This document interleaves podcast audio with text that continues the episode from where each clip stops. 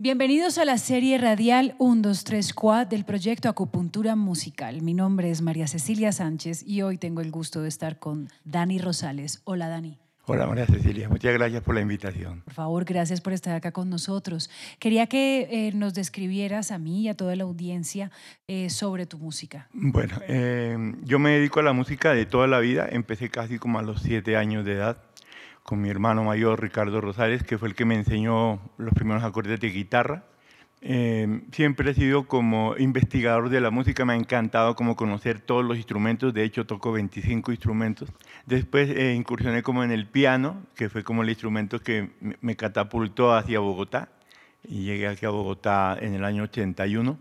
Y en el 87 viajé a Cali a formar parte del grupo Nietzsche. Digamos que eso fue como la, eh, el despertar mío ante la música, ante la salsa, que es el género que, en el que más me he desenvuelto. ¿En qué escenario de Bogotá te has sentido pues, feliz? Eh, no sé, supongo que habrás hecho todos los escenarios de esta ciudad. Digamos que cuando yo toqué con Henry Fiol, eh, la primera vez, así en, en, Salsa al Parque, el parque fue con, tocando el 3.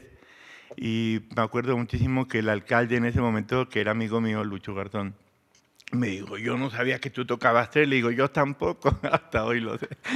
Después volví a tocar, yo he sido pues jurado muchas veces de Salsa al Parque, pero esta última vez que toqué con Henry Fiol fue algo especial, ¿sabes? Ver ese escenario con tanta gente, eso abarrotado y ver los celulares grabando el concierto de Henry Fiol, tal vez ha sido una de las presentaciones que más me, ha marcado. Y a nivel internacional, cuando estuve con el grupo Nietzsche en Le Palace, en Londres, una discoteca para 10.000 personas sentadas, que era una cosa impresionante, y ver cantando a los caleños que estaban en una zona que no era VIP, sino una zona incómoda, porque ellos no tenían para sentarse en la mesa. Y cuando tocamos Cali Pachanguero, eso fue casi se inunda, la gente llorando, porque hay gente que, de Cali que se fue y no podía volver acá. Eso fue tal vez el concierto más impactante de mi vida. Me puedo imaginar. Pues, ¿qué vamos a escuchar el día de hoy? La canción se llama Mississippi Mambo.